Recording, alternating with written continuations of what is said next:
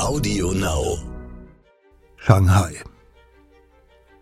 Mindestens bis ins 18. Jahrhundert zurück reichen die Wurzeln der chinesischen Geheimgesellschaften, in denen sich anfangs Arme und Schwache zusammengeschlossen hatten, die aber schon bald kriminell werden, als Schmuggler, Räuber und Erpresser. Eine der mächtigsten ist die Grüne Bande. Sie kontrolliert um 1927 die Bordelle, Opiumhöhlen und Spielcasinos in Shanghai, einer Stadt, die so schillernd und korrupt ist wie keine andere weltweit. Doch dann streben Kommunisten an die Macht, und in der Metropole am Huangpu kommt es zwischen Gangstern und Revolutionären zu einem Kampf auf Leben und Tod.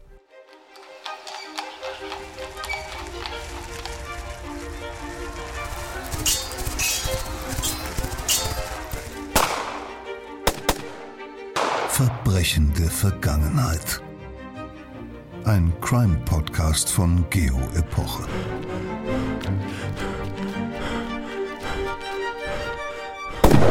Hallo, herzlich willkommen. Mein Name ist Insa Bethke. Ich bin Redakteurin bei Geo Epoche.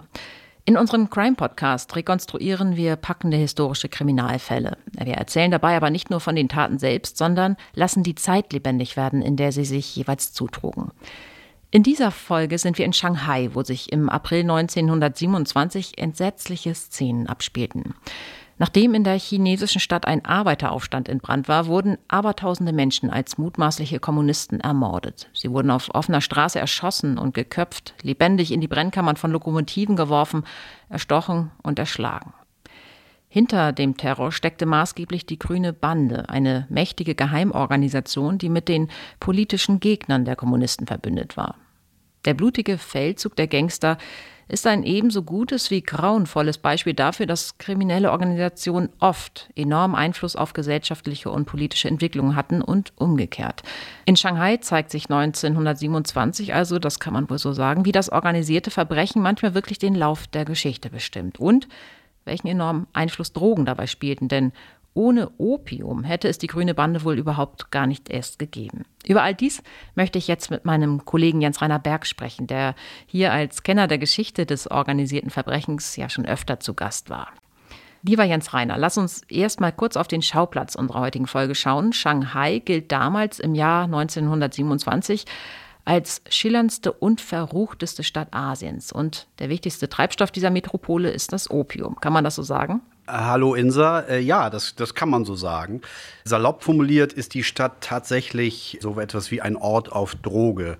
Und zwar im doppelten Sinne, denn einerseits stammt ein Großteil des Wohlstands, also der Wirtschaftskraft von Shanghai, aus dem Handel mit Opium und auch anderen Rauschmitteln, Heroin und Morphium vor allem.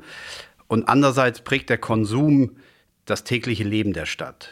Also es gibt hunderte von Opiumhöhlen, in denen die Menschen regelmäßig verkehren und damit verbunden auch sehr viele andere Orte exzessiven Amüsements, kann man sagen. Jedes zwölfte Haus, so eine Schätzung, soll in den 20er Jahren ein Bordell gewesen sein. Es gibt unzählige Casinos, Kabarets, üppigste Kaufhäuser.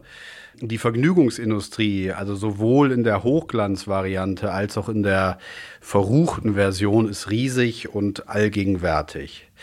Aber die Menschen leiden natürlich auch an den Folgen der, des Drogenkonsums, an äh, Verarmung, Verwahrlosung. Das Opium als, wie du das genannt hast, Treibstoff produziert so gleichermaßen den rauschhaften Glanz der Stadt als auch das Elend. Und betrieben wird all das von einer gewaltigen Unterwelt, die überall hin ihre Fühler in Verbindung hat. Und es gibt US-Kommentatoren, die Shanghai in dieser Zeit, also in den 1920er Jahren, besuchen und die behaupten, dass gegen diese Stadt sogar die sehr berüchtigte Gangstermetropole Chicago, äh, wir wissen, wovon wir reden, verblassen würde. Das Geschäft mit den Drogen ist in Shanghai also auch klassisch und von Beginn an das Metier des organisierten Verbrechens, also von Gangs wie der Grünen Bande, oder? Äh, interessanterweise nicht, denn äh, die größten Drogendealer der chinesischen Geschichte und sehr wahrscheinlich auch der gesamten Welt damals sind erstmal und für lange Zeit die Briten, sind ehrwürdige englische Bürokraten, Banker und Kaufleute. Also da kommen wir jetzt auf die Vorgeschichte sozusagen Shanghais. Genau, man kennt ja das Klischee, des opiumsüchtigen Chinesen früherer Zeiten. Aber bis ungefähr 1800 wurde die Substanz, also Opium, mitunter zwar als Schmerzmittel eingesetzt in China, aber es gab kein Suchtproblem, kaum Konsum. Und dann suchen die Briten mit ihrem wachsenden Kolonialreich im 19. Jahrhundert ein Handelsgut, das sie gegen die sehr begehrten Waren aus China, also Tee, Seide, Reis, auch Porzellan, eintauschen können und werden fündig bei dem Opium, das auf den Feldern ihrer Kolonie in Indien, also ihrer Kolonie Indien in, den, in der Region Bengalen wächst. Also da wächst natürlich nicht Opium, sondern Mohn, das aus dem dann das Opium gewonnen wird. Und die Briten fluten daraufhin den chinesischen Markt kommerziell mit diesem Suchtmittel, mhm. das auch noch nicht illegal ist. Und das finde ich historisch interessant. Ob Drogen illegal sind oder nicht, mhm. ist eben kein Naturgesetz, sondern hängt sehr stark davon ab, wo und wann wir uns befinden. Und jedenfalls die sehr unerfahrenen Chinesen mit Opium werden jetzt massenhaft abhängig. Die Briten fixen die Chinesen regelrecht an, ganz offen. Und bald konsumiert ein Drittel der Chinesen, etwa 150 Millionen Menschen, Opium mit heftigen sozialen und gesellschaftlichen Folgen. Ein Drittel Wahnsinn. Aber ähm, geht die chinesische Regierung, also geht der Kaiser dagegen nicht vor und äh, verbietet das Ganze? Die versuchen das, weil sie merken, wie schlecht es dem Land tut, aber die Europäer antworten darauf militärisch gewaltvoll. Die wollen das erhalten und erzwingen in zwei Kriegen, den sogenannten Opiumkriegen, mhm. als die sind sie in die Geschichte eingegangen. Der eine um 1830, der zweite um 1860, erzwingen, dass der Handel weitergeht. Gleichzeitig erweitern sie sogar in sehr ungleichen Verträgen nach diesen Kriegen die die Westler gewinnen, insgesamt noch ihren Einfluss auf China. Sie sichern sich also weiterhin unbeschränkten Handel und zusätzlich auch noch Stützpunkte vor Ort. Es entstehen dann unter anderem in Shanghai mehrere Niederlassungen der Westler, also Sonderzonen, abgegrenzte Viertel, in denen erst die Briten, später auch Amerikaner, Franzosen, noch später auch Japaner das Sagen haben, Privilegien genießen, ihr eigenes Recht auch genießen. Das heißt, Shanghai hat plötzlich viele Herren. Shanghai wird zunehmend unübersichtlich. Die Stadt wird im Prinzip so eine Art Mosaik und ein Wirrwarr. Es gibt im späten 19. Jahrhundert ein Nebeneinander von chinesischen Vierteln und den großen, auch von Einheimischen bewohnten Zonen der ausländischen Mächte, in denen Händler und Diplomaten der Westmächte auch leben und in denen die Gesetzgebung meist ziemlich lax ist. Und dann gibt es noch dazu in der Stadt eine soziale Kluft, nämlich einerseits den Reichtum, der durch den Drogenhandel in die Stadt fließt, andererseits die vielen ärmeren Chinesen, die nun vom Land in die Stadt ziehen in der Hoffnung auf ein besseres Leben. Und dann gibt es den expandierenden Vergnügungssektor und die wachsende Unterwelt. Also irgendwie entwickelt sich hier so zunehmend dieser sehr schillernde und auch schwer kontrollierbare Moloch, über den wir am Anfang gesprochen haben. Und der ist dann das im Prinzip das perfekte Biotop, in dem die geheimen chinesischen Verbrecherorganisationen, die sogenannten Triaden, gedeihen können. Ja, aber wie auch beim Drogenhandel ist die Frage kriminell oder nicht auch nicht so einfach schwarz-weiß zu beantworten. Fließender Übergang zwischen Legalität und Genau. Und anfangs sind diese Triaden eher sowas wie Sozialvereine oder politische Clubs, kann man sagen. Also das klingt ja schon geradezu sympathisch erstmal.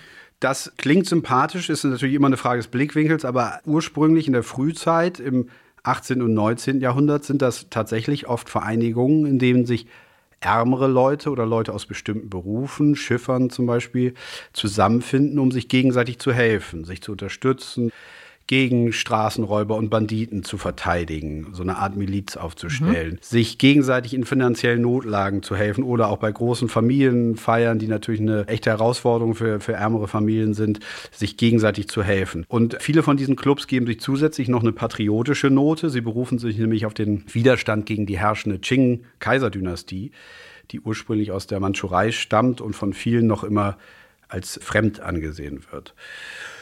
Und 1911, als die bürgerlichen Revolutionäre, vor allem die Aktivisten des sogenannten oder der sogenannten Kuomintang, den Kaiser stürzen, also das Kaisertum abschaffen oder stürzen, um eine Republik einzurichten, stützen sie sich vielfach eben auch auf diese politischen und sozialen Clubs, auf diese Geheimgesellschaften der Triaden. Und die werden dann zeitweise sogar öffentlich anerkannt, die Mitgliederzahlen steigen weiter, Beamte treten ein, also das kriegt so einen offiziellen Charakter, eine gewisse Seriosität in dieser Zeit. Mhm. Aber der Weg weist dann ja eindeutig Richtung Unterwelt und Kriminalität. Richtig, also aus dieser verdeckten oder zeitweise auch nicht verdeckten politischen Beteiligung und aus der Selbsthilfe von Bedürftigen wird irgendwann Korruption und Bereicherung und das in zunehmend krasser Form. Und in Shanghai wird nach und nach die grüne Bande zur mächtigsten Kraft der Unterwelt und prägt die Stadt jetzt so mit Klassikern des organisierten Verbrechens, also Bestechung, Erpressung, Prostitution, Glücksspiel und eben auch Drogenhandel. Und anfangs beim Drogenhandel aber eher nur als Parasit, denn ich hatte ja gesagt, der ist in dieser Zeit in den Händen der Briten und die grüne Bande erschleicht sich einen Teil des Opiums Geschäfts der Briten, indem sie Lieferungen kapern, stehlen, dieser Briten, mhm. und sie dann eigenmächtig weiterverkaufen. Und als der Opiumhandel dann 1918 auf Druck von China endlich illegal wird, also auf langfristigen Druck von China illegal wird, übernimmt die Organisation den Handel dann ganz. Und jetzt kommen auch immer mehr diese moderneren Drogen, Heroin und Morphium ins Spiel, also auch Weiterverarbeitung von Opium, die noch potenter als als Suchtmittel sind. Mhm. Und wie sieht es jetzt mit der Verbindung zur Politik aus? Also die Verbindung der grünen Bande mit der großen Politik? Die, die bleibt bestehen. Also die Kuomintang, diese Partei der ehemaligen bürgerlichen Revolutionäre, die jetzt arriviert und äh, zwischenzeitlich an der Macht ist, nutzt die inzwischen auch eindeutig kriminellen Vereinigungen der Triaden im Machtkampf gegen die Gewerkschaften und auch gegen die Kommunisten. Das ist so ein innerer chinesischer Kampf zwischen den beiden Lagern, der in den 1920ern entbrennt. Und in Shanghai verüben Kriminelle und Kuomintang-Kämpfer 1927 gemeinsam dieses Massaker an den Linken, mhm. was du ja auch schon angesprochen hast. Genau, wovon wir gleich noch mehr hören. Was in dem, in dem Text vorkommen wird, genau. Und man erkennt ganz gut die Wechselwirkung zwischen Verbrechen und Politik. Also die Politik nutzt die Triaden und das Bündnis mit der höchsten Politik macht die Geheimbünde und die Geheimbundbosse wiederum nun noch einflussreicher. Sie dominieren nicht nur die Halbwelt, nicht nur den Drogenhandel und die anderen illegalen Gewerbe, sondern beeinflussen dauerhaft auch stark nun die offizielle Sphäre, die offizielle Politik. Und man muss sagen, die internationalen Mächte, die ja auch immer noch in der Stadt sind, die arrangieren sich sehr geschickt oder sehr, sehr geschmeidig mit, mit all diesem, solange ihr Geschäft läuft, solange ihre Existenz gesichert ist. Ein gutes Beispiel ist, dass der Polizeichef im französischen Viertel gleichzeitig auch ein äh, führendes Mitglied der Grünen Bande ist. Und das ist vollkommen okay, solange die Ordnung nicht angetastet wird. Am Ende rächt sich aber dann ja doch die Kooperation der Kriminellen mit der Politik, oder? Langfristig schon, denn es kommt irgendwann zum Bruch. Mao Zedong gewinnt 1949 den inzwischen ausgebrochenen mhm. echten Bürgerkrieg gegen die Kuomintang mit seinen Kommunisten und zerschlägt in Shanghai und übrigens auch in vielen anderen Metropolen Chinas nun die kriminellen Geheimbünde, weil sie einfach die verhassten Alliierten seiner Feinde waren. Also wir haben diesen sozusagen den Politikwechsel und das äh, fällt jetzt auf die Triaden zurück. Er beendet übrigens auch die Fremdherrschaften der Westler, also diese Sonderzonen, diese Viertel in Shanghai und auch das dekadente Luxusleben in der Stadt. Und, das muss man auch sagen, durch recht strenge Maßnahmen schafft er es auch, das verbreitete Problem der Drogensucht in den Griff zu bekommen. Und mit den Triaden ist es dann aus, oder? In Shanghai ist es aus mit den Triaden und auch in, in großen Teilen Chinas. Aber die Geheimbünde finden nach einer gewissen Zeit ein neues Refugium, ein neues passendes Biotop und das ist Hongkong. Mhm. Die langjährige britische Kolonie, also wieder im britischen Einflussbereich. Und dort überleben viele Triaden und das bis heute. Aber das ist nochmal eine andere Geschichte. Vielen Dank, lieber Jens Reiner, für das Gespräch. Jetzt begeben wir uns in den glitzernden Moloch, in dem die Triaden vor knapp 100 Jahren das Sagen hatten. Shanghai, eine historische Reportage von Martin Pages liest Peter Kämpfe. Es ist der frühe Morgen des 12. April 1927, noch vor Sonnenaufgang. Durch die Straßen von Shanghai zieht eine seltsame Prozession, die an den Aufmarsch einer Gewerkschaft erinnert. Die Männer tragen blaue Overalls. Am Arm prangt eine weiße Binde. Darauf ein einzelnes chinesisches Schriftzeichen. Arbeit. Doch die Marschierenden sind keine Fabrikangestellten und gehören auch keiner Gewerkschaft an. In den Uniformen stecken Gangster und Kleinkriminelle, Auftragsmörder und Taschenräuber, Leibwächter und Masseure, Straßenhändler und Bettler. Es ist die versammelte Unterwelt von Shanghai bewaffnet mit Gewehren. Die Männer sind Mitglieder einer Geheimgesellschaft, deren Name in den Straßen der Metropole für Furcht und Respekt sorgt, der Grünen Bande. Sie ist mehrere zehntausend Mann stark, überwacht Spielhallen, Bordelle, den Opiumhandel und kontrolliert das Nachtleben sowie die Halbwelt in einer Stadt, die manchmal nur aus Nachtleben und Halbwelt zu bestehen scheint. Aber nun droht ihre Macht zu schwinden – der Geldstrom aus den dunklen Geschäften zu versiegen, denn in den Monaten zuvor hat sich die politische Lage in Shanghai zugespitzt. Kommunistische Arbeiterführer haben zu Streiks aufgerufen, ihre gut bewaffneten Milizen gebieten über mehrere Stadtteile und halten sogar Polizeistationen besetzt. Die Führer der Protestbewegung wollen die Ausbeutung der Arbeiter beenden und bedrohen so ein wichtiges Geschäftsfeld der Grünen Bande, die in vielen Betrieben darüber bestimmt, wer eingestellt wird und sich die erfolgreiche Vermittlung teuer bezahlen lässt. Du Yusheng, der führende Kopf der Bande, fürchtet zudem einen Umsturz, wie er sich zuvor in Russland ereignet hat. Wenn die Kommunisten auch in China in einer Revolution siegten, so sein Albtraum, könnte seine Organisation die Stadt nicht länger auspressen. Und so hat der Gangster einen Pakt mit den politischen Gegnern der Linken geschlossen.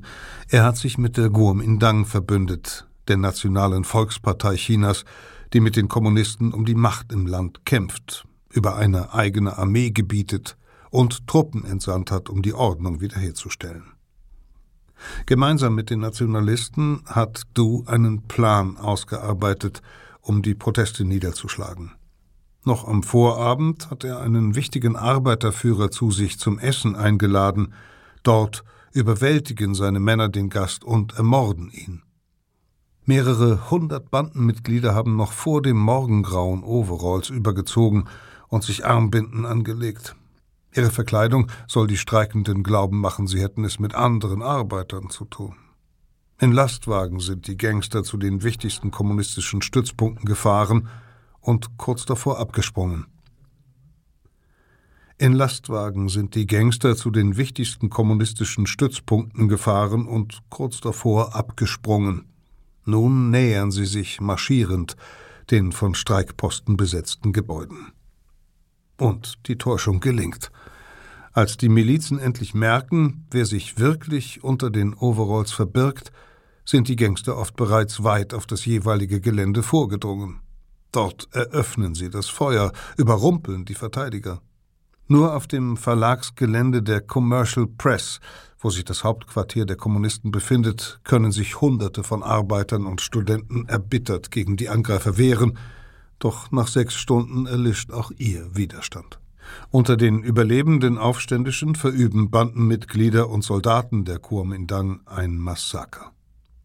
Sie führen Gefangene auf die Straße, erschießen oder köpfen sie dort. Am Bahnhof werfen Hinrichtungskommandos ihre Opfer lebend in die Brennkammern von Lokomotiven. Unaufhörlich schrillen deren Signalpfeifen, um die Schreie der Gepeinigten zu übertönen.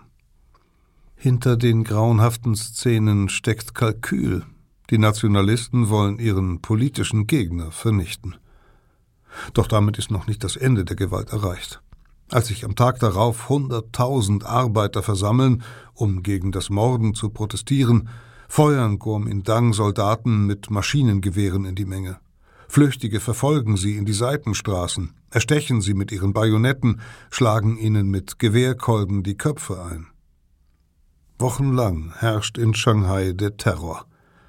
Mit Namenslisten ausgerüstet gehen Trupps aus Mitgliedern der Grünen Bande und Nationalisten von Haus zu Haus, nehmen mutmaßliche Kommunisten fest.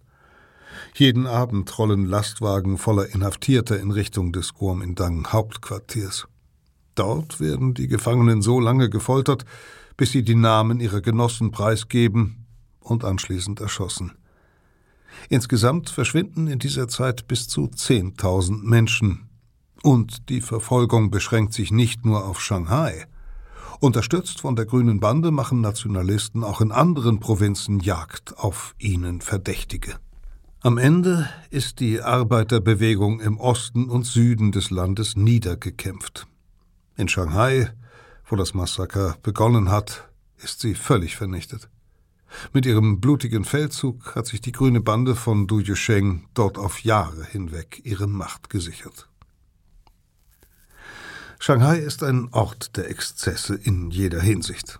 Und so kehrt die Stadt schon kurz nach den Gräueltaten wieder zu ihrem alten, rauschhaften Rhythmus zurück, einem Rhythmus, für den Gewalt und Verbrechen ebenso normal sind wie Sex, Drogen und Glücksspiel.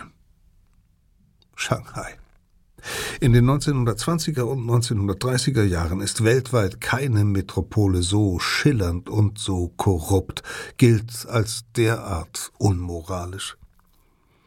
Hier amtieren Polizeichefs, die eigentlich zum organisierten Verbrechen gehören, sowie Diplomaten, die einen regen Handel mit exotischen Staatsbürgerschaften treiben. Ihre Kunden sind chinesische Kriminelle, die nach dem Kauf eines Reisepasses nicht mehr von örtlichen Behörden behelligt werden können. In den Hotels steigen zwielichtige Gestalten ab, darunter Waffenhändler, die ihre Ware an die eine oder andere Gangsterbande verschachern wollen. Und auch gesuchte Hochstapler und Betrüger zieht es nach Shanghai, wo sie, geschützt vor ihrer Landesjustiz, ihr erschwindeltes Vermögen verprassen. Es gibt Hunderte von Opiumhöhlen, Casinos und Kabarets. Tausende Mädchen, die offiziell als professionelle Tanzpartnerinnen arbeiten, tatsächlich aber viel intimere Dienste anbieten. Auf 130 Einwohner kommt in Shanghai eine Prostituierte, mehr als irgendwo sonst in der Welt. Viele nennen die Stadt das Paris des Ostens, wegen ihres dekadenten Glanzes, der an den der französischen Hauptstadt erinnert. Für andere aber ist sie schlicht die Hure Asiens, weil die Menschen hier ihre Vergnügungssucht hemmungslos ausleben können. Shanghai ist ein steingewordener Widerspruch, ein Bastard aus Ost und West. Denn die Metropole am Ufer des Huangpu ist aufgeteilt zwischen Chinesen, die nur ein paar Viertel regieren dürfen, und Ausländern, die in den anderen Teilen der Stadt herrschen. Dieses Splittergebilde ist das Ergebnis eines Gewaltaktes. 1842 hatten die Briten die Stadt mit Kanonenbooten belagert und den großen Kanal blockiert, jenen Wasserweg, der unweit von Shanghai beginnt und bis nach Beijing führt, ohne die regelmäßigen Getreidelieferungen per Schiff aber drohte die Bevölkerung von Chinas Hauptstadt zu verhungern. Die rothaarigen Barbaren, wie die Briten von den Chinesen genannt wurden, hatten den Kaiser auf diese Weise gezwungen, ihnen Hongkong als Kronkolonie abzutreten und weitere Häfen für den Handel zu öffnen, darunter Shanghai. Die Briten durften dort eine Niederlassung gründen, in der sie der chinesischen Gerichtsbarkeit enthoben waren. Andere Nationen zwangen China zu ähnlichen Zugeständnissen, und so wurde Shanghai nach und nach aufgespalten in einen chinesischen Teil, eine internationale Verwaltungszone, in der Briten und Amerikaner das Sagen hatten, sowie eine französische Enklave. Seit 1860 können die Ausländer, nachdem sie das Land in einem Zweiten Krieg erneut gedemütigt haben, ungehindert ihr Handelsgut nach China einführen – und das besteht lange Zeit vor allem aus einer Ware, aus Opium. Die Briten produzieren das Rauschmittel in Indien und verschiffen es dann nach Shanghai. Die Nachfrage ist enorm. Zu Beginn des 20. Jahrhunderts gibt es in China 150 Millionen Opiumraucher. Es ist dieses Gift, dem Shanghai seinen Aufstieg verdankt. Das Kapital aus dem Drogenhandel fließt in andere Wirtschaftszweige und macht die Stadt zum industriellen Zentrum des Landes. An der Uferpromenade entlang des Huangpu entstehen Prachtbauten im europäischen Stil, die Banken, Handelsgesellschaften, pompöse Hotels oder exklusive Clubs beherbergen. In den Vierteln der Ausländer reihen sich Luxusvillen aneinander. In den ausländischen Enklaven, wo das chinesische Recht nicht gilt und das Fremde sehr freizügig gehandhabt wird, entstehen außerdem Vergnügungsviertel. Bereits 1912 ist Schätzungen zufolge jedes zwölfte Haus ein Bordell. Und längst nicht alle diese Einrichtungen haben es auf wohlhabende Freier abgesehen. Zwar sind die Gegensätze zwischen Reich und Arm kaum anderswo so extrem wie in Shanghai, doch in dieser Stadt können sich selbst die unteren Schichten der Lust und dem Vergessen hingeben. An Orten wie der Blutallee zum Beispiel. Die nur etwa hundert Meter lange Straße ist gesäumt von düsteren Bars und ranzigen Etablissements. In Blütenrauchzimmern bieten Prostituierte, die Blüten, ihre Dienste an, während die Gäste auf dreckigen Strohmatratzen liegen und Opium rauchen. Auch von den Matrosen, deren Schiffe in Shanghai ankern, geraten viele in die Blutallee, und manche kehren nie zurück. Von schönen Mädchen in einen Hinterhalt gelockt werden sie ausgeraubt und ermordet. Unter den Zehntausenden Prostituierten, die in den Enklaven auf Freier warten, sind nicht nur Chinesinnen. In den 1920er Jahren kommen zahllose Russen nach Shanghai. In ihrer Heimat hat die Revolution gesiegt, nun suchen sie Zuflucht in China. Die meisten von ihnen sind völlig mittellos. Viele Frauen enden als Amüsierdamen in Nachtclubs oder schäbigen Bordellen. Der Abend der Vergnügungshungrigen beginnt meist mit einem Drink in einem Club oder mit einem Tanz in einem der vielen Ballsäle Shanghais, in denen russische oder philippinische Orchester aufspielen. Danach besuchen sie ein Kabarett. Während der Show können sie sich unter Scharen von chinesischen, koreanischen und japanischen Mädchen eine Begleiterin aussuchen. In besonders exklusiven Nachtclubs oft bis sechs Uhr morgens geöffnet, erwarten sie in Seide gekleidete Russinnen, die unter den Augen indischer Aufpasser mit den Gästen tanzen. Im ausländischen Teil der Stadt lockt zudem ein riesiger Vergnügungspalast, das Great World. Schon von außen beeindruckt das mehrstöckige Etablissement durch seinen mächtigen Turm über dem Eingang und Reklametafeln. Wer eintaucht in die Menschenmassen, die Abend für Abend in das Gebäude drängen, wird von feuchtwarmer Luft umfangen, in der sich die unterschiedlichsten Gerüche miteinander vermengen. Der Qualm von Räucherwaren, menschliche Ausdünstungen, die Dämpfe von Bratküchen, das intensive Aroma getrockneten Fischs und der beißende Geruch von Feuerwerk, das auch innerhalb des Gebäudes angezündet wird. Auf sechs Etagen reihen sich Imbisse, Schießbuden, Theater, Spieltische und Massagesalons aneinander. Magier, Akrobaten und Jongleure unterhalten das vorbeiströmende Publikum. Das Great World ist ein Shanghai im Kleinformat, ein glitzerndes Labyrinth der Vergnügungen, das dem Besucher jede nur erdenkliche Ablenkung bietet. Wie die Stadt, in der es steht, vermengt das Great World Ost und West – Tradition und Moderne. Während auf einem Stockwerk die neuesten Filme gezeigt werden, steht anderswo ein chinesischer Geschichtenerzähler in langem Gewand, der sich mit einem Klappfächer Luft zuwedelt. Und genau wie Shanghai hat es auch Sex im Angebot. Überall warten Gesellschaftsdamen, die von Etage zu Etage immer freizügiger gekleidet sind. Einen solchen Schwarm von Mädchen beobachtet der Hollywood-Regisseur Josef von Sternberg, als er in den 1930er Jahren das Great World besucht. Ihre Kleider hatten hohe Kragen und waren mit Schlitzen versehen, die ihre Hüften enthüllten. Für den Fall, dass jemand auf dem Weg nach oben an den sittsameren Mädchen, die lediglich ihre Schenkel aufblitzen ließen, vorbeigegangen sein sollte. Die schillernde Metropole zieht nicht nur Vergnügungssüchtige an, schon früh strömen unaufhörlich Zuwanderer nach Shanghai. Sie sind auf der Flucht vor Armut und Epidemien, hoffen auf Arbeit und bescheidenen Wohlstand. Einer dieser Glücksritter ist der Chinese Du Yusheng. groß geworden im ländlichen Pudong, auf der anderen Seite des Huangpu-Flusses, fernab der Glitzerwelt der Großstadt.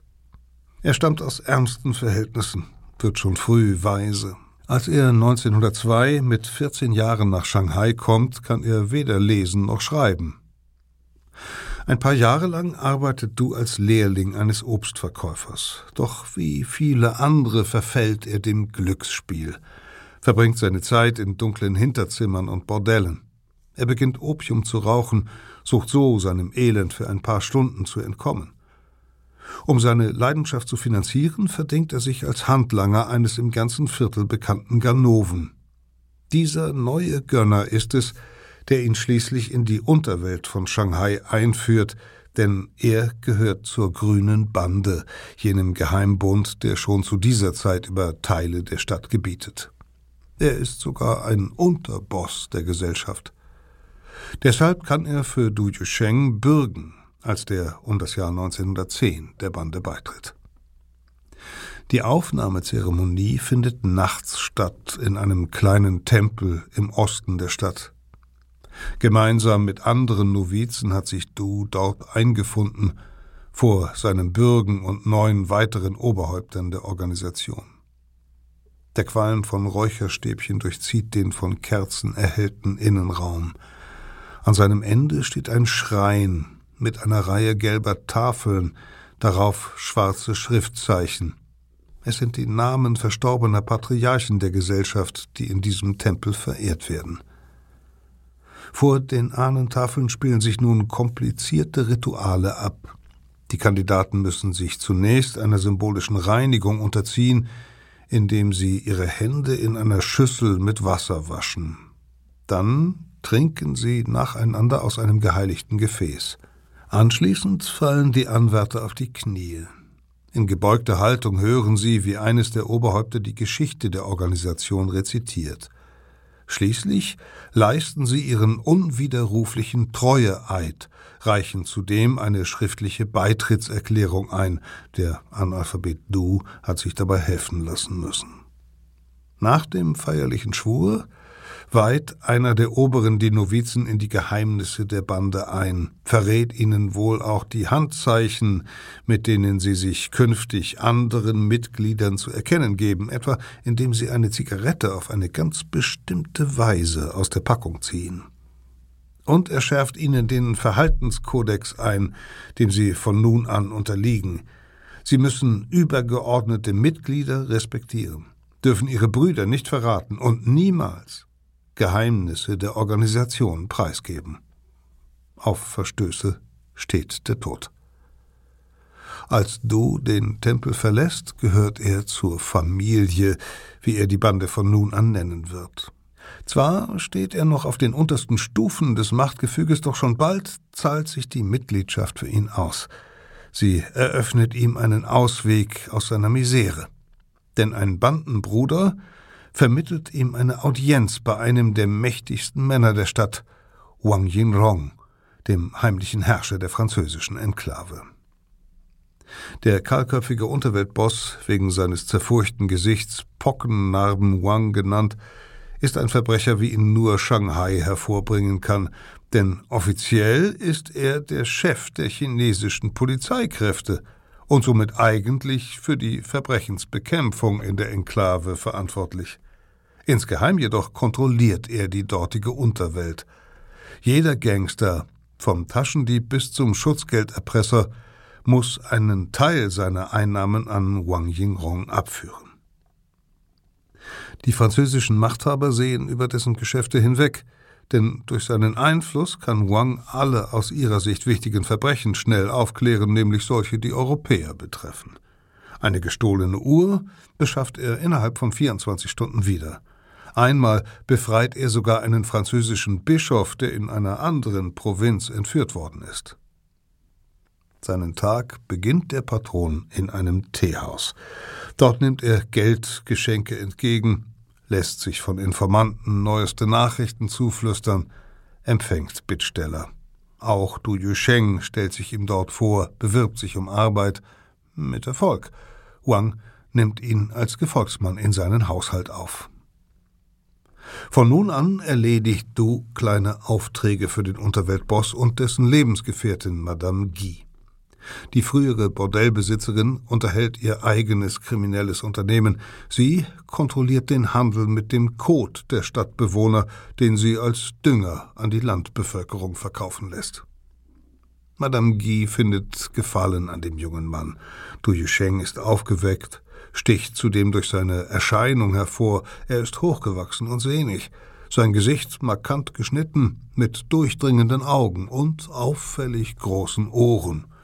Großohr Du, wie er deshalb genannt wird, ist zunächst nur einfacher Handlanger, schüchtert Prostituierte ein und sorgt mit vorgehaltener Waffe dafür, dass kleine Gauner ihre Zahlungen an Huang leisten. Doch auf Vermittlung von Madame Guy steigt er ins Casinogeschäft ein. Er darf einen Teil des Geldes einstreichen, das Wang von einer Spielhölle erhält. Im Gegenzug muss er die Sicherheit des Betriebes garantieren, etwa die Straßenräuber vertreiben, die Gästen vor dem Gebäude auflauern. Du Yusheng besteht die Bewährungsprobe, gewinnt so auch die Gunst Wangs, der ihm die Kontrolle des gesamten Etablissements überträgt. Als neuer Beschützer beweist Du schnell Verhandlungsgeschick. Er beteiligt die Straßenbanden am Profit, damit sie die Spiele nicht mehr ausrauben. Und er besticht die französische Polizei, ihm ihre Razzien anzukündigen. Binnen kurzem laufen die Geschäfte besser denn je, und so steigt der Gangster immer höher in der Hierarchie der Bande, kontrolliert bald auch Badehäuser, Bordelle und andere Vergnügungsstätten. Schließlich überträgt ihm Pockennarben Wang das gesamte Opiumgeschäft der Grünen Bande in der französischen Enklave. Du Yusheng raubt den Briten, die den Stoff der Träume legal einführen dürfen, Teile ihrer Lieferungen, stiehlt die Droge von den Schiffen auf dem Wangpu-Fluss oder aus den Lagerhäusern in der Stadt.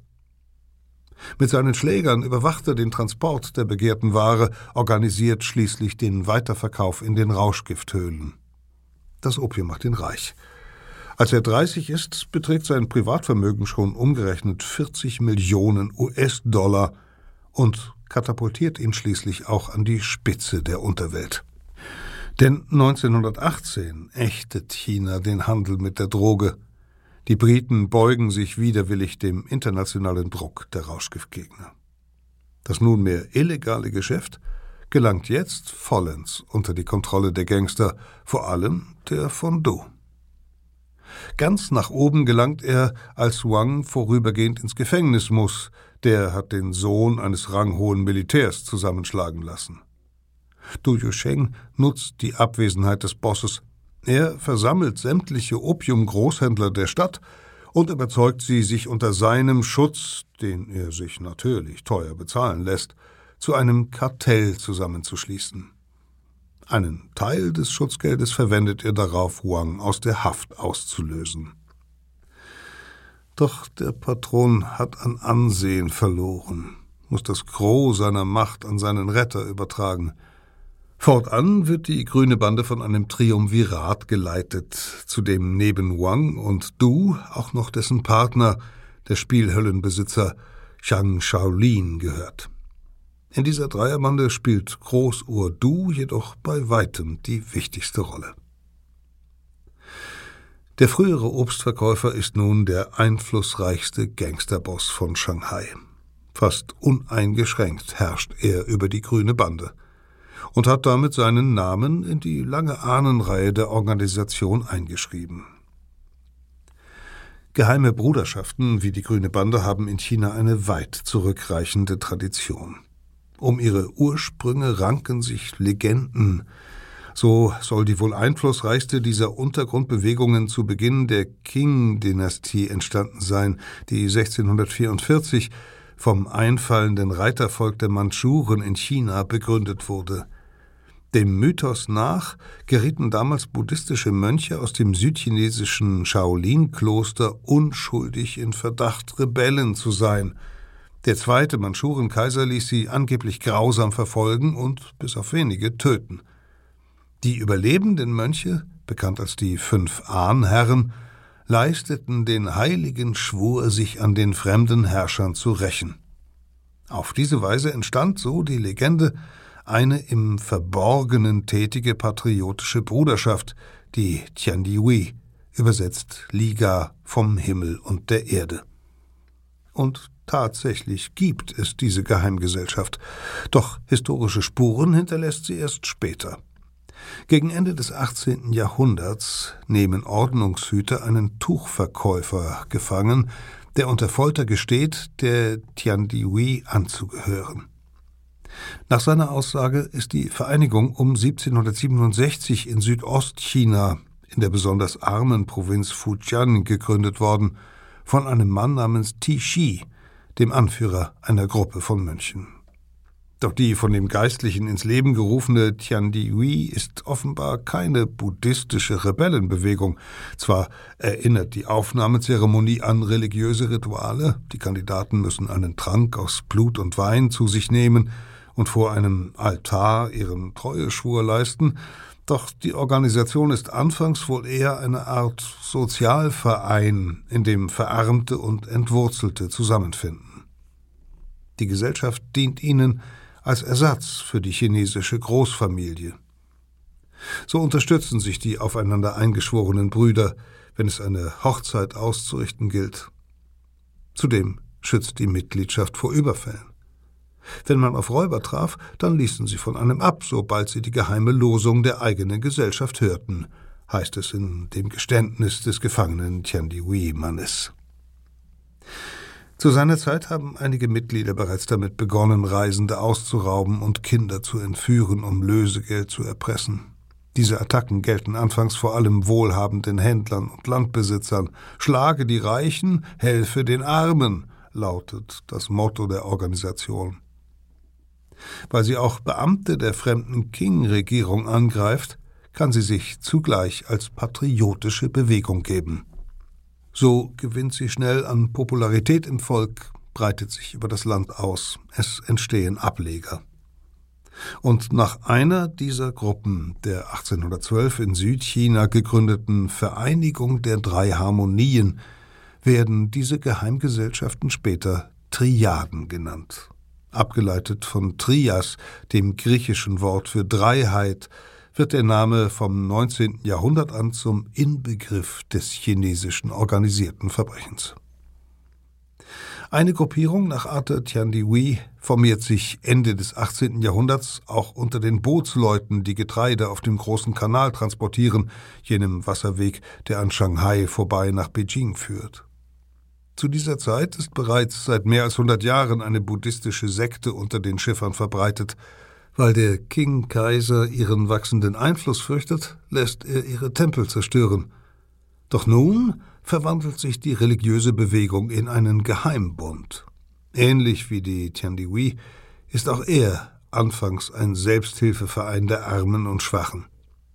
Indem sie sich zusammenschließen, können sich die Bootsleute besser gegen Banditen wehren, die sie auf dem langen Weg in die Hauptstadt auszurauben versuchen. Als jedoch ab Mitte des 19. Jahrhunderts immer mehr Schiffer ihre Arbeit verlieren, werden viele von ihnen kriminell. Sie beginnen illegal mit Salz zu handeln, ein Geschäft, auf das die Regierung ein Monopol besitzt. Die Bootsleute verbünden sich mit Schmugglern, die als grüne Häute bekannt sind.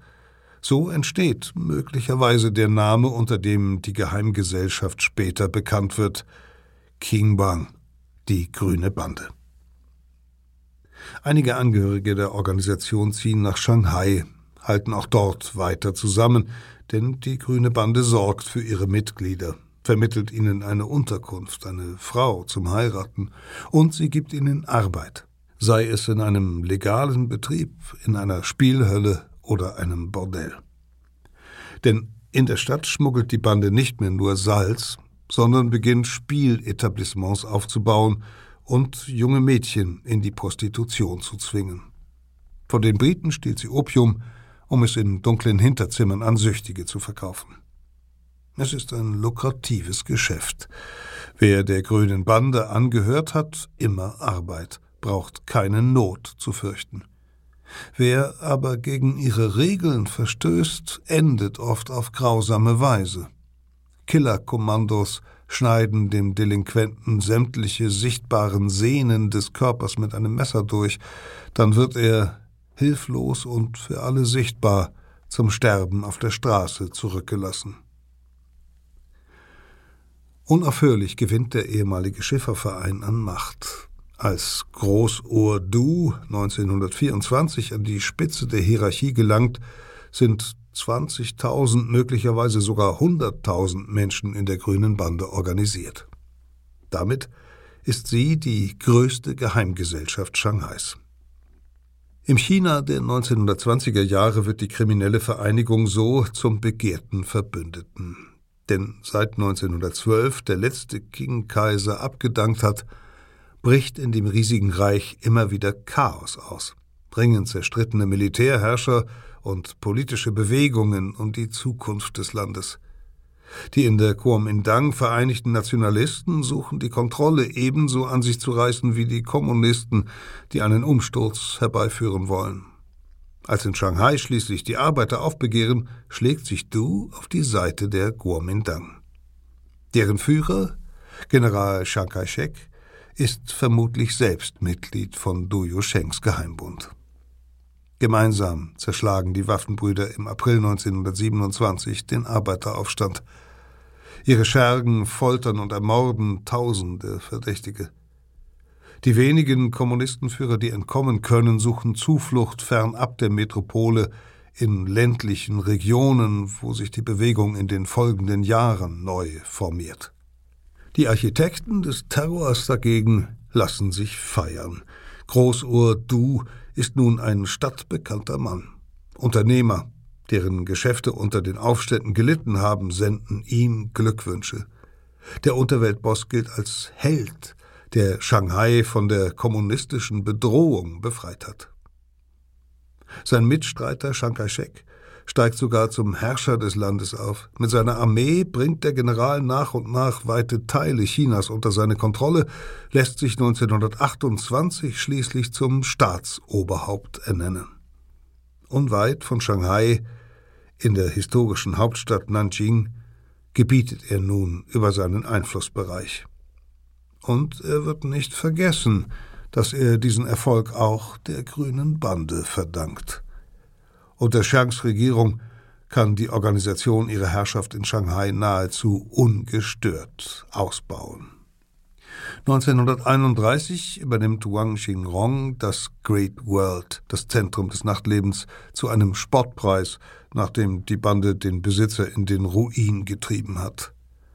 Und als die Landesregierung eine neue Behörde gründet, die offiziell den Rauschgifthandel eindämmen soll, wird einige Zeit später ausgerechnet Du zu deren Chef ernannt. Er ist nun gleichzeitig oberster Drogenbekämpfer und größter Opiumimporteur des Landes. Als Behördenchef sichert sich Du endgültig das Monopol über den Handel. Auf seine Weisung hin beschlagnahmen Fahnder das Rauschgift immer nur bei mit ihm konkurrierenden Schmugglern. Das konfiszierte Rohopium lässt er in einer Fabrik zu Heroin und einer enorm populären Billigdroge verarbeiten, die auf den Straßen Shanghais bald als rote Pille bekannt ist. Schon nach wenigen Monaten bringt ihm die Drogenproduktion täglich rund 15.000 US-Dollar ein. Chiangs Regierung ist an seinem Gewinn beteiligt, gewährt ihm dafür Schutz. Zum Dank schenkt Du Yusheng seinem Weggefährten Shang später ein Flugzeug, das er auf den Namen Opiumbekämpfung getauft hat. Doch längst genügt dem Bandenchef die kriminelle Karriere nicht mehr. Er sehnt sich nach Anerkennung durch die Elite. Geschickt festigt er seine gesellschaftliche Position, spendet für wohltätige Zwecke, gründet eine Schule. Zugleich führt er ein Leben, wie es sich für die Oberschicht gehört. Mit drei seiner vier Frauen residiert er in einer Villa, die vierte hat er in einem eigenen Haus untergebracht. In seinem Anwesen erfüllt eine Schar von Bediensteten jeden Wunsch. Vor dem im Kolonialstil errichteten Prachtbau steht eine Flotte teurer Limousinen bereit. Du gibt sich nun den Anschein eines ehrenwerten Unternehmers und sammelt innerhalb kurzer Zeit mehr Posten als jeder andere Geschäftsmann der Stadt. Er wird Direktor der Shanghaier Börse, sitzt schon bald im Aufsichtsrat der Handelskammer, der Bank von China und des chinesischen Roten Kreuzes. Der Gangsterboss wird auch selbst zum Finanzier, gründet eine eigene Bank, Ausgestattet mit einem kugelsicheren Fahrstuhl dient sie der grünen Bande fortan als Geschäftssitz. Die Direktorenstellen verkauft Du an reiche Unternehmer, die damit zugleich den Schutz der grünen Bande erwerben.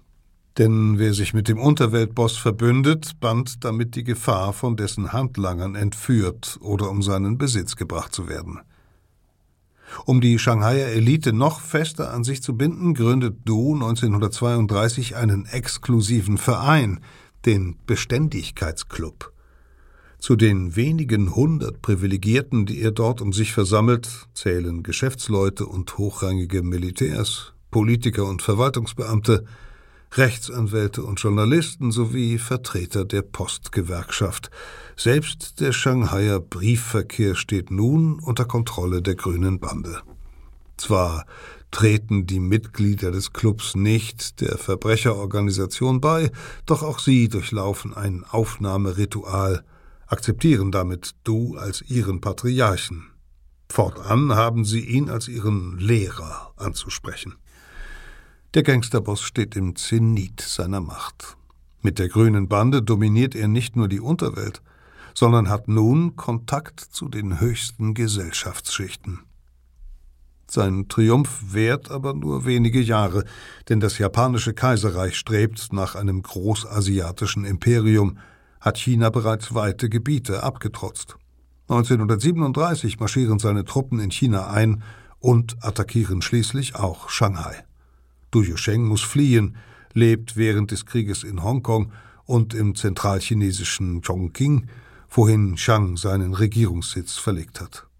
Viele Gefolgsleute des Gangsters sind jedoch in Shanghai geblieben. Über sie kontrolliert er offenbar weiterhin die grüne Bande. Erst 1945, nach dem Abzug der Japaner, kehrt er zurück und nimmt seine Geschäfte wieder auf. Er ist Direktor von rund 60 Unternehmen, wird sogar in den Stadtrat gewählt. Das Land kommt aber auch nach dem Ende der japanischen Besatzung nicht zur Ruhe. Zwischen Kommunisten und Nationalisten, die während des Krieges noch gemeinsam gegen die Invasoren gekämpft hatten, entbrennt nun ein Bürgerkrieg um die Vorherrschaft in China. Im Sommer 1948 startet die Rote Armee eine Militäroffensive. Die unterlegenen Kuomintang-Truppen müssen sich in den folgenden Monaten immer weiter zurückziehen. Die Währung bricht zusammen. In Shanghai steigen die Preise auf ständig neue Rekordhöhen. Es kommt zu Aufständen und Plünderungen. Während die Bevölkerung hungert, begeht Du Yusheng im Spätsommer 1948 festlich seinen 60. Geburtstag. Noch einmal zeigt sich Shanghai von seiner dekadentesten Seite. Die Feierlichkeiten ziehen sich über Tage. Mehr als 5000 Gäste sind geladen. Im Lido, einem der schönsten Ballsäle der Stadt, tragen elegante Damen in gewagten Kleidern ihre Juwelen zur Schau. Über eine Woche lang werden chinesische Opern aufgeführt. Der Patriarch hat die besten Künstler nach Shanghai geholt. Eine geladene Sängerin, die zu den berühmtesten des Landes zählt, wird kurz darauf seine fünfte Frau. Unterdessen erringen die Kommunisten einen Sieg nach dem anderen. Im Frühjahr darauf schließlich steht die Rote Armee vor der Stadt. Am 1. Mai 1949 muss Du Yusheng seine Villa verlassen und flieht mit zwei seiner Frauen nach Hongkong. Er mietet sich eine vergleichsweise bescheidene Wohnung. Seine Einnahmequellen in Shanghai sind versiegt, sein verschwenderischer Lebensstil und wohl auch der Zusammenbruch der chinesischen Währung haben ihn um einen beträchtlichen Teil seines Vermögens gebracht. Von seinen Ersparnissen ist ihm unter anderem das Geld geblieben, das er in Amerika angelegt hatte. Aus Zeitungsartikeln die sich der Analphabet in Hongkong vorlesen lässt, erfährt er vom Triumph der Kommunisten. Am 25. Mai sind sie in Shanghai eingerückt. Sein ehemaliger Weggefährte Chiang Kai-shek ist vor dem Fall der Stadt nach Taiwan geflohen. In der Presse verfolgt du, wie die neuen Machthaber die sündige Stadt nach ihren Vorstellungen umgestalten. Zunächst lassen sie alle englisch- und französischsprachigen Schilder entfernen, darunter die Neonreklamen vor den Amüsierbetrieben. Ein Tanzlokal nach dem anderen muss schließen. Zu diesem Zeitpunkt ist Du Yusheng bereits schwer krank. Der langjährige Opiumraucher leidet an heftigen Asthmaanfällen. Sein Verbündeter, Chiang Kai-shek, schickt aus Taiwan einen Abgesandten, um ihm Genesungswünsche zu übermitteln, doch als der Bote eintrifft, liegt der Triadenboss schon fast im Koma. Er stirbt im August 1951. Und so erlebt er nicht mehr, wie die chinesischen Gangster in Hongkong zu neuer Machtfülle gelangen. Unter den Flüchtlingen aus ganz China die nach dem Sieg der Kommunisten in die britische Kolonie strömen, sind viele Geheimbündler.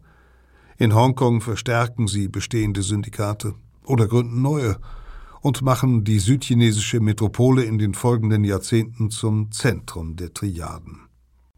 Ähnlich wie einst die Organisation von Großohr Du in Shanghai pressen auch diese Banden ihre Stadt aus. Sie kontrollieren das Nachtleben mit seinen Spielhallen und Bordellen erheben Schutzgeld von Restaurantbesitzern und Busfahrern. Und auch sie infiltrieren die Behörden. Schätzungen zufolge gehört um 1970 jeder dritte chinesische Polizist den Triaden an. Eine Verbrechervereinigung tut sich besonders hervor, die 14K, die dem Kreis der Nationalisten um Chiang Kai-shek entstammt, erkämpft sich in Hongkong in brutalen Bandenkriegen ein eigenes Revier. Unter anderem über ehemalige Kuomintang-Mitglieder führt sie Rohopium aus Südostasien ein, verarbeitet es zu Heroin und vertreibt es nach Europa, Kanada und Australien. Bis heute ist sie eine der weltweit mächtigsten Triaden. In Shanghai dagegen endet die Herrschaft der kriminellen Organisationen schon bald nach dem Sieg der Kommunisten – die haben sich 1950 daran gemacht, die Stadt endgültig von den reaktionären Geheimgesellschaften zu säubern. Gangster, Schwarzhändler und Opiumschmuggler werden hingerichtet. Unter den Opfern sind auch viele Angehörige der grünen Bande. Eine Unterweltgröße kommt jedoch mit dem Leben davon. Pockennarben Wang, der alte Gangsterboss muss auf Anweisung der Kommunisten zur Strafe jeden Morgen die Straße kehren, und zwar vor dem Great World, jenem Vergnügungspalast, der ihm einst gehört hat. Peter Kämpfe las Shanghai, ein Text, der in der Mafia-Ausgabe von Geopoche erschienen ist. Das Geschichtsmagazin der Geo-Gruppe finden Sie alle zwei Monate neu am Kiosk und in ausgewählten Buchhandlungen. Und natürlich auch im Netz unter geo-epoche.de erreichen Sie unser Digitalangebot Geo-Epoche Plus, das Zugang zu mehr als 2000 historischen Reportagen bietet. Hier geht es demnächst weiter mit einem Fall aus dem antiken Griechenland. Wir schildern, wie der mächtige König Philipp II. 336 vor Christus am Hochzeitstag seiner Tochter vor den Augen der versammelten Gäste ermordet wird. Und wir ergründen, welche Rolle sein Sohn, der legendäre Alexander der Große, dabei spielte. Audio Now.